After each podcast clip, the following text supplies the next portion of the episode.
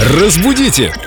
Далее! С нами Виктория Полякова, эксперт в области русского языка. И сегодня у нас такое выражение, которым, наверное, уместнее было бы закрыть программу, но не начинать его.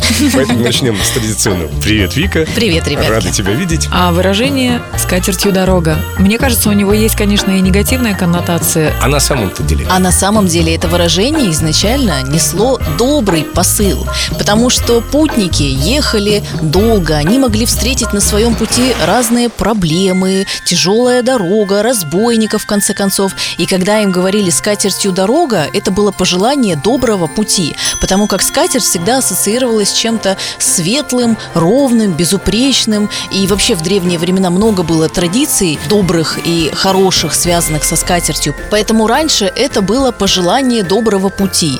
А уже со временем приобрело это выражение негативный контекст, и «с катертью дорога» означает, мол, флаг тебе в руки и барабан на шею, и, э, иди-ка ты по добру, по здорову, как говорится. На что заменить это выражение, если вот хочется таксисту, например, сказать вместо счастливого пути с катертью дорога? Ну вот, кстати, первое, что мне на ум пришло, это все-таки счастливого пути. Что- Ровной дороги, Да. Ни гвоздя, ни жезла еще говорили. да, зеленой волны.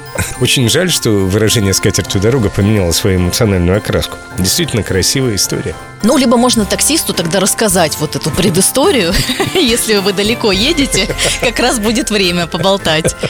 И тогда он не станет обижаться на такое пожелание. Поставит вам пятерку. А мы пока поставим пятерку Виктории. Мгм, Спасибо, Вика, и теперь мы можем тебе с чистой совестью сказать «с катертью дорога». Спасибо, а я даже не обижусь на это. Разбудите! Далее!